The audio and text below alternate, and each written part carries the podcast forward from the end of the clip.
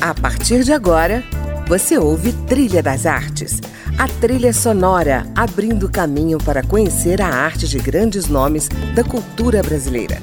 Música, opinião e informação na Trilha das Artes, com André Amaro.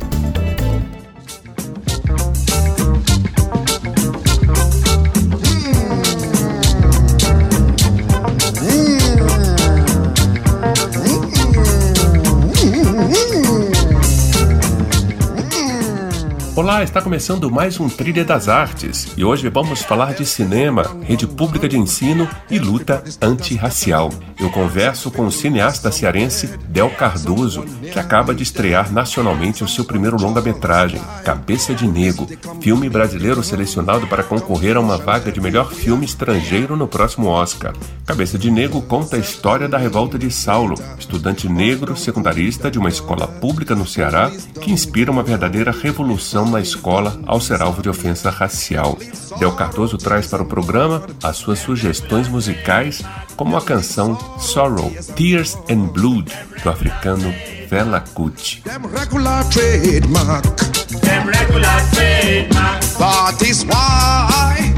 Everybody run, run, run. Yeah. Everybody scatter, scatter.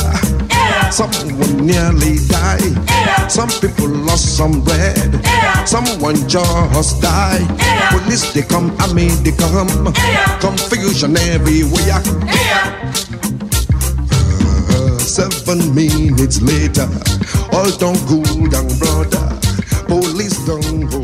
Bem-vindo, Del. Eu queria começar o programa pedindo a você que se apresentasse aos nossos ouvintes. Quem é Del Cardoso? É, Del Cardoso, nascido Emerson de Oliveira Cardoso, é um cara pacato, tranquilo, de boa, bastante inquieto, bastante é, indignado com injustiças, com, com racismo. É um cara negro que nasceu em outro país, mas filho de pais brasileiros pai cearense, então Bel Cardoso é um cara, é um cearense de sangue nascido nos Estados Unidos e que adora artes e adora cinema. Maravilha. Bom, a gente abriu aí o programa com Fela Kuti, que não foi só o criador do Afrobeat, mas também uma liderança preta, um ativista político e dos direitos humanos, como outros, né, que você evoca no seu filme. Angela Davis, Beatriz Nascimento, Lélia Gonçalves, Amilcar Cabral, Abdias do Nascimento, Marielle Franco. Essas referências servem para construir a consciência social do protagonista, o estudante Saulo.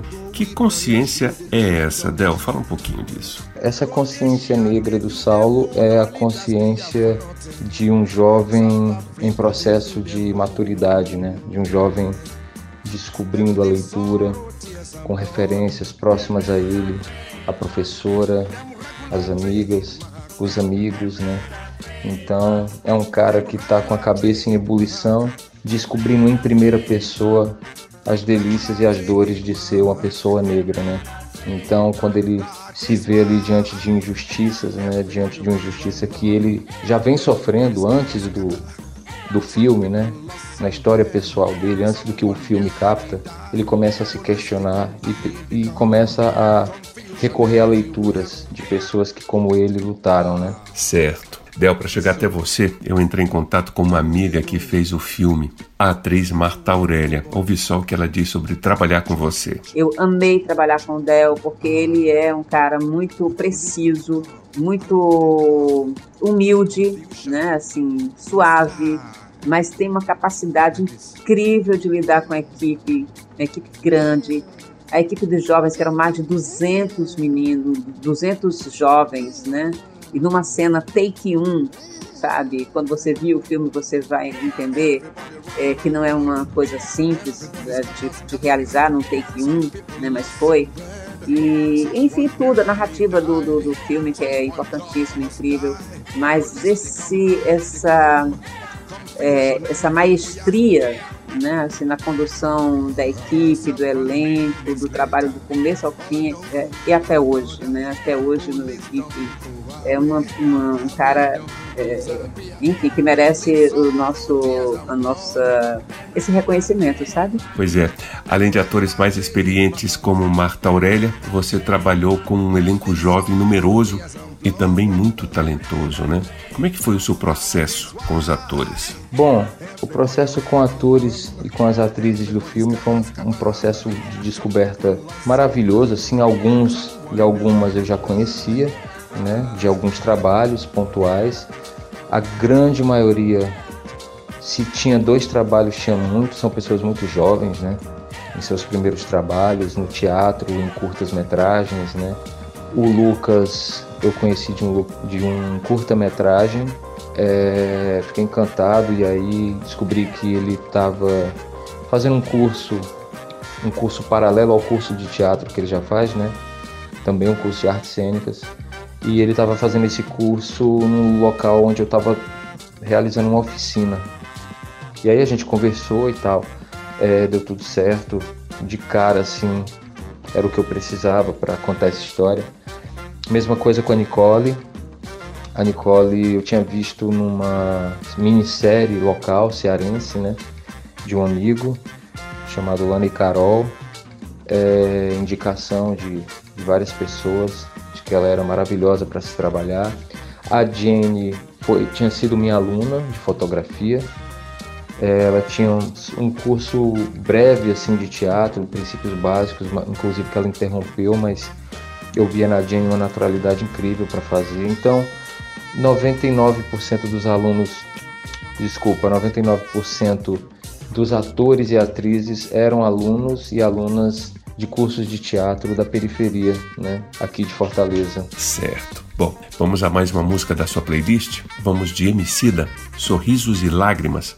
Por que essa música? Primeiro porque quando eu ouvi essa música a primeira vez, isso tá com mais ou menos uns sete anos, por aí, eu acho que foi logo no lançamento. O MC era um cara que eu acompanhava muito de perto a carreira.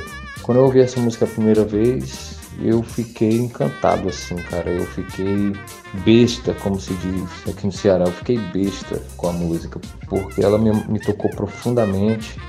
Não dá pra não ter uma lágrima assim ao escutar a música. Ela é muito tocante para as pessoas pretas, né? Para as pessoas de periferia em geral para nordestinos, né? É, são coisas que a música menciona, é, me sentindo nordestino em Sampa, a questão da, do que que tem, do que que a sociedade oferece para a juventude preta. Então essa música, quando eu escutei, não só pela melodia, né, pela força melódica da música, mas também pela, pela letra. Então essa música de cara me encantou e quando eu estava fazendo o filme, quando eu estava na escrita do roteiro eu já sabia que eu queria muito essa música, independente de eu não sabia se seria fácil ou difícil conseguir os direitos da música, mas o Fiote, também cantor massa e que é empresário do MC, da irmão dele, foi super generoso na hora de conversar com a gente e tal. Então eu fiquei bem feliz que uma ideia do roteiro consegui, a gente conseguiu, né, através da produção. O Patrícia, eu queria muito essa música. Patrícia Bahia é a produtora executiva e deu tudo certo. Então, escutem Sorrisos e Lágrimas, aí vocês vão entender o que, que eu tô falando. Andando pela rua, você olha dentro do olho das pessoas, você vê um misto de, de medo, felicidade, sabe? Uma impressão de que ninguém nunca sabe o que realmente tem, não dá valor pro que realmente tem. Independente de quanto ou do que você tenha, mano, a verdade é uma só. Aí, somos pais agora, antes da hora como nossos pais, ora, tanto faz. Rimos de lutas perdidas, brindando bebidas misturadas, coloridas. Os tempos contam vocês só notam crianças depois que elas aprontam. Me renovo no ofício, povos ao precipício, novos com velhos vícios, sacou? Fim, início. Se adaptar sem escolher. Mano, há 400 anos plantamos sem colher. Sabe o lugar da pele negra? Última vítima da primavera que nunca. Sorrisos e lágrimas, uh -huh. é o que nós tem pra oferecer. Sorrisos e lágrimas. Uh -huh. A vida deu sem direito a escolher. Sorrisos e lágrimas é o que nunca poderão tirar de você. Sorrisos e lágrimas, uh -huh. sorrisos uh -huh. e lágrimas. Aí, eu sou uma daquelas bandas que ninguém bota fé. Até que um puto da play e diz: Ei, legal, né? Ok, nós acostuma, tipo, chamar os outros de família sem fazer ideia do que é uma solidão e euforia tão fria quanto abril em New York. O vento subia e tal. Miséria sim é algo global, sem pack. Nossos filhos sabem o preço das pedras de crack. Sem maldade, sempre é tarde. Banzo é explicação pra de onde vem tanta saudade. Vi pelo mundo afora que a vida é como uma pessoa boa. Cê só nota quando vai embora.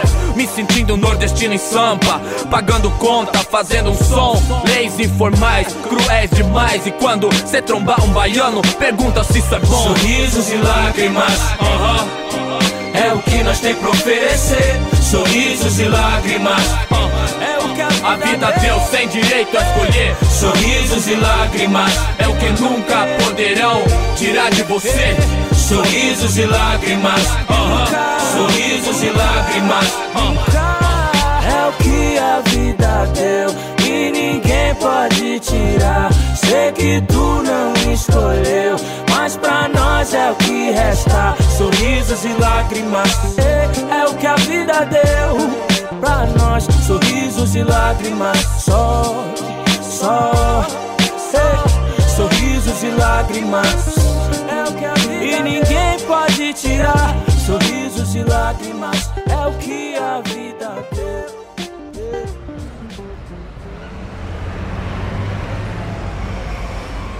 Ouvimos aí Emicida em Sorrisos e Lágrimas, sugestão do meu convidado de hoje, o cineasta cearense Del Cardoso. Estamos falando do seu filme Cabeça de Nego, que estreou nos principais cinemas do país.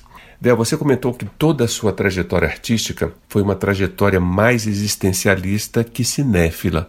Em que o filme dialoga com a sua história pessoal? Para ficar em alguns pontos do filme de história pessoal, é a indignação ao passar por escolas públicas onde eu dava aula, oficinas de é, fotografia, oficinas de vídeo, de audiovisual, de cinema, debater filmes, muito na, nas escolas de periferia aqui de Fortaleza, e a minha completa indignação ao ver o Estado, quando eu entrava nessas escolas, ao ver como, no geral, não a escola em particular tratava os alunos, não é isso.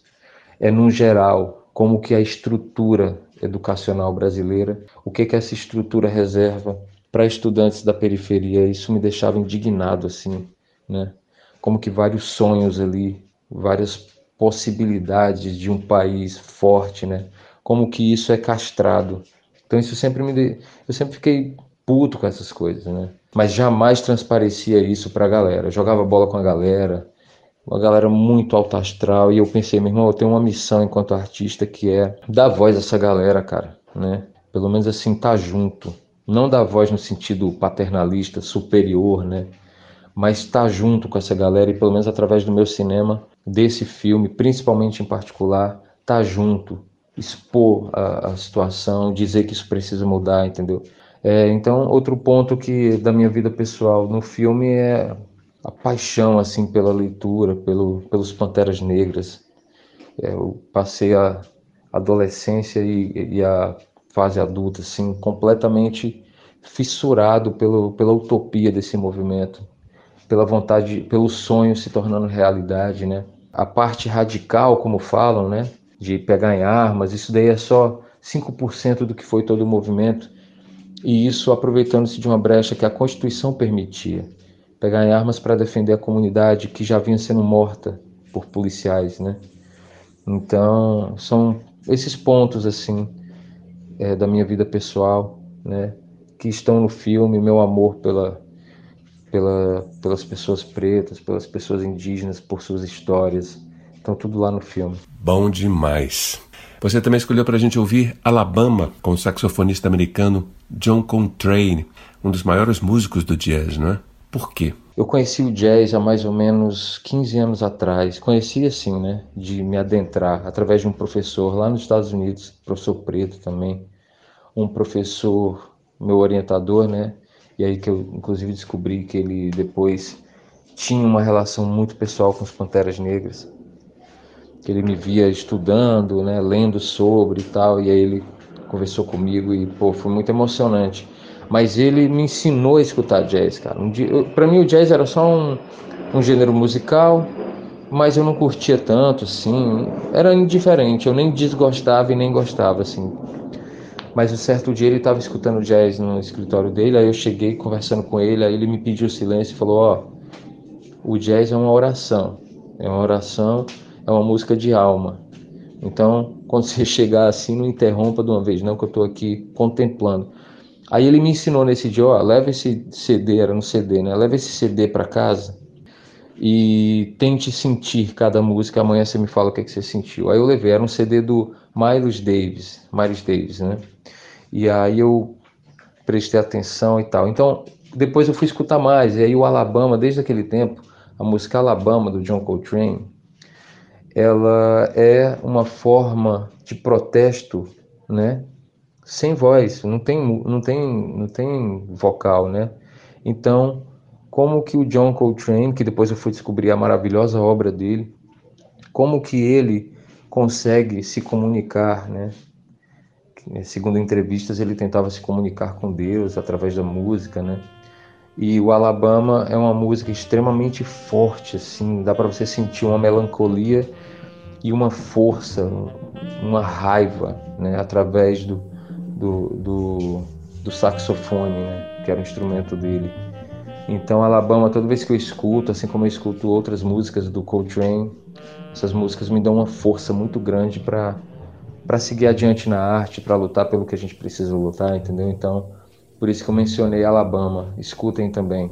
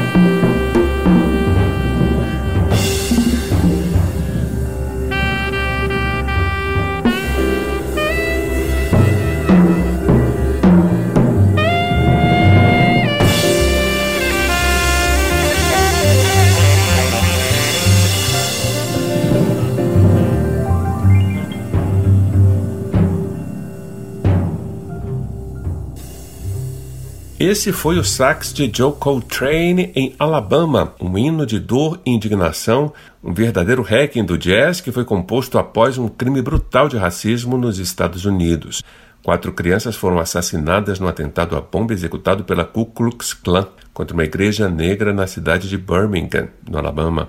Bom, Del, você disse em uma entrevista que seu filme foi feito para todos os públicos, mas sobretudo para o público da periferia. Pode falar sobre isso? Cara, é, eu fiz esse filme para o público da periferia porque o público da periferia é o meu povo, são meus amigos, meus familiares, meus primos, minhas primas, as pessoas que eu amo, né?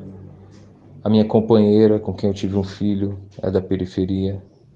Então, assim, eu seguramente afirmo para você hoje que eu acho que 90% da, do meu convívio e das pessoas que eu amo e das pessoas que eu convivo são pessoas ou da periferia ou que vieram da periferia, né?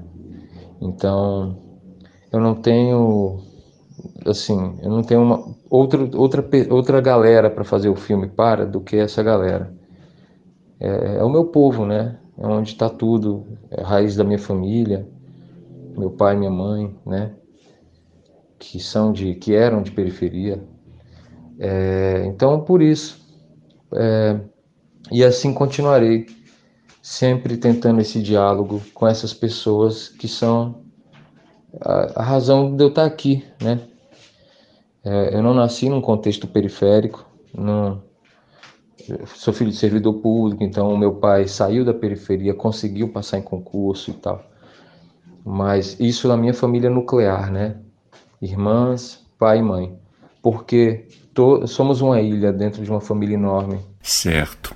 E quais foram os seus principais desafios, Del, na primeira realização de um longa-metragem? Cara, toda etapa é um desafio. Primeiro, escrever o roteiro, o desafio de escrever um bom roteiro. Aí, depois que eu consegui escrever um bom roteiro, que eu achei que estava bom, o desafio de tentar é, passar num edital. Pelo menos havia edital, havia política pública, né? Até 2015, que foi é, o, o filme passou no edital em 2017, mas ainda com dotação orçamentária, ainda do governo anterior, né? É, antes do Michel Temer entrar, já estava tudo. Foi da, do governo Dilma e tal. É, e aí depois a grana, né? Caiu a grana, se a grana ia cair toda a ponto da gente fazer, sem prejudicar ninguém, pagando todo mundo direitinho. E aí isso também aconteceu. Então, assim, é uma série de desafios, né? É, o primeiro longa, a questão de, pô, será que a galera vai confiar, né, num diretor de primeira vez? Né? Será que a galera vai, vai entender o que, que eu estou precisando? Será que eu... Então, assim, eu, eu sempre tive muito seguro, muita segurança em mim mesmo, fiz a tarefinha de casa, decupei tudo, sabia exatamente o que fazer no set de filmagem para não ter esse, essas lacunas de dúvidas, né? É, só que assim, eu sou meio pacato, então na hora de dirigir um primeiro longa, eu acho que se a galera esperava aquele estereótipo de um diretor falante, gritando, é, é, né, muito assim, over, é, a galera ia se decepcionar, porque eu sou meio assim na minha. Então eu falava muito, muito próximo com as pessoas para não, não falar alto demais, né, para não desconcentrar a equipe de luz que estava na iluminação, para não desconcentrar outros atores e atrizes que precisavam de um momento de concentração, né? Então, fazer esse longa foi um desafio muito, muito grande e agora a gente está colhendo os frutos, né? Bom, o programa está chegando ao fim. Vamos finalizar com Freedom Time. Por que, que você escolheu essa música? Cara, esse álbum da Lauryn Hill, é o MTV Unplugged, né? Esse álbum é um álbum em que ela se expõe muito, assim, expõe muita alma dela. Se vocês acompanharem, vocês ouvintes, tiverem a oportunidade de acompanhar esse álbum todo, é, vocês vão ver que é um álbum muito intimista, que ela tá ali juntinha do público. Tem, na MTV, tem na, no YouTube também essa coisa da MTV, ela tá juntinha do público e por muitas vezes ela se emociona. Ela fala do que é ser uma mulher negra, né? Ela fala das pressões da indústria, como que a indústria fonográfica a pressionou e, e depois a gente, não sei se vocês já acompanharam a carreira da Lauryn Hill, ela chegou a ser detida, né, por conta de um problema de direito autoral, uma briga dela judicial com, com uma gravadora, né, é, então é, ela está muito sensível nesse disco e quando ela canta Freedom Time, que é Tempos de Liberdade, né, é uma música muito forte, assim, que ela fala sobre a conquista da própria liberdade, não só dela enquanto artista, mas dela enquanto uma mulher, dela enquanto uma mulher preta, né? Então é uma música muito tocante que você sente ali a voz dela embargando em determinados momentos, né? A voz dela embarga, assim. Então é uma música que, pô, dá para sentir a alma da parada, entendeu? Então é uma música que me toca bastante também, Freedom Time. Maravilha, Del. Muito obrigado por sua participação aqui no Trilha das Artes. Quer deixar o seu recado final? É um recado final que eu, de, que eu deixo aqui é assistam o Cabeça de Negro, tentem assistir o Cabeça de Negro. É esse filme feito com muito carinho, com muito empenho, com muita influência de todas essas músicas que eu mencionei, né? Um filme que tenta ser um filme de alma, que tenta tocar, né? Um filme com algumas cenas fortes e principalmente e acima de tudo como que a gente reage a esses momentos fortes é, em que nós somos submetidos na vida, né? Algumas vezes. enquanto estudante, enquanto pessoas pobres, né? ou enquanto pessoas é, na batalha diária, trabalhando, é, enquanto pessoas negras, enquanto mulheres, enquanto mulheres indígenas, pessoas indígenas, enfim, cada um na sua luta pessoal. E esse filme é um filme sobre como a gente reage a essas lutas pessoais, né? E coletivas acima de tudo. Então é isso, mais uma vez, muito obrigado aí pela oportunidade, pessoal do Trilha das Artes. É, grande abraço, André, obrigado pelo, pelo, pelo espaço.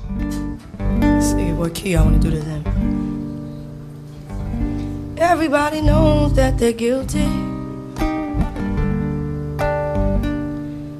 Everybody knows that they lied. Everybody knows that they're guilty. Resting on their conscience, eating their inside. It's freedom. Said it's freedom time now. It's freedom. Said it's freedom time now. Time to get free. Oh, give yourselves up now. It's freedom. Said it's freedom time. Yo, there's a war in the mind over territory for the dominion who will dominate the opinions, schisms and isms, us in forms of religion, conforming our vision to the world. Church's decision, trapped in a section, submitted to committee election, moral infection, epidemic lies and deception, insurrection of the highest possible order, distort, and I take recorders from hearing like underwater, beyond the borders, find a sin and disorder, bound by the strategy of systemic depravity, heavy as gravity, head first in the cavity. Without a bottom, a fate worse than Sodom. What's got them drunk off the spirits? Truth comes, we can't hear it when you've been programmed to fear it. I had a vision, I was falling in indecision, appalling, calling religious a program on television. How can dominant wisdom be recognized in the system of antichrists and majority rules, intelligent fools? PhDs an illusion, masters a mass confusion, bachelors a past illusion. Now who you choosing? The head of the tail, the bloodshed of the male, or confidence in the veil? Conferences at Yale discussing doctrines of bail, causing people to fail, keeping the third in jail. His word is nailed, everything to the tree, severing all of me from all that I used to be. Formless and void, totally paranoid. Enjoy darkness as Lord, keeping me from the sword, blocked from mercy bitter than Cersei. Hungry and thirsty for good meat, we would eat and still dine at the table of deceit. How incomplete. From confrontation to retreat, we belong to true enemies' defeat. Destitute of necessity, causing desperation to get the best of me. Punishment till there was nothing left of me. Realizing the unescapable death of me. No options in the valley of decision. The only doctrine, supernatural circumcision. Inwardly, only water can purge the heart from words to fiery darts thrown by the workers of the arts. Iniquity, shaping in, there's no escaping when your whole philosophy is paper thin. In vanity, the wide road is insanity. Could it be all of humanity? Picture that, scripture that. The origin of man's heart is black. How can we show up for an invisible war? Preoccupied with a shadow, making love with a whore. Aching the sores, Babylon the great mystery. Mother of human history, system of social sorcery. Our present condition needs serious recognition. Where there's no repentance, there can be no remission. And that sentence more serious than Vietnam. The atom bomb in Saddam and Minister Farrakhan. What's going on? What's a priority to you? By what authority do we do? The majority hasn't a clue. We majored in curses, search the chapters, check the verses, recapture the land, remove the mark from off our hands, so we can stand in agreement with His command. Everything else is damn. Let them with ears understand. Everything else is damn. Let them with ears understand. Uh, it's freedom. Said it's freedom time now. It's freedom. Said it's freedom time now. Freedom. I'ma be who I am. It's freedom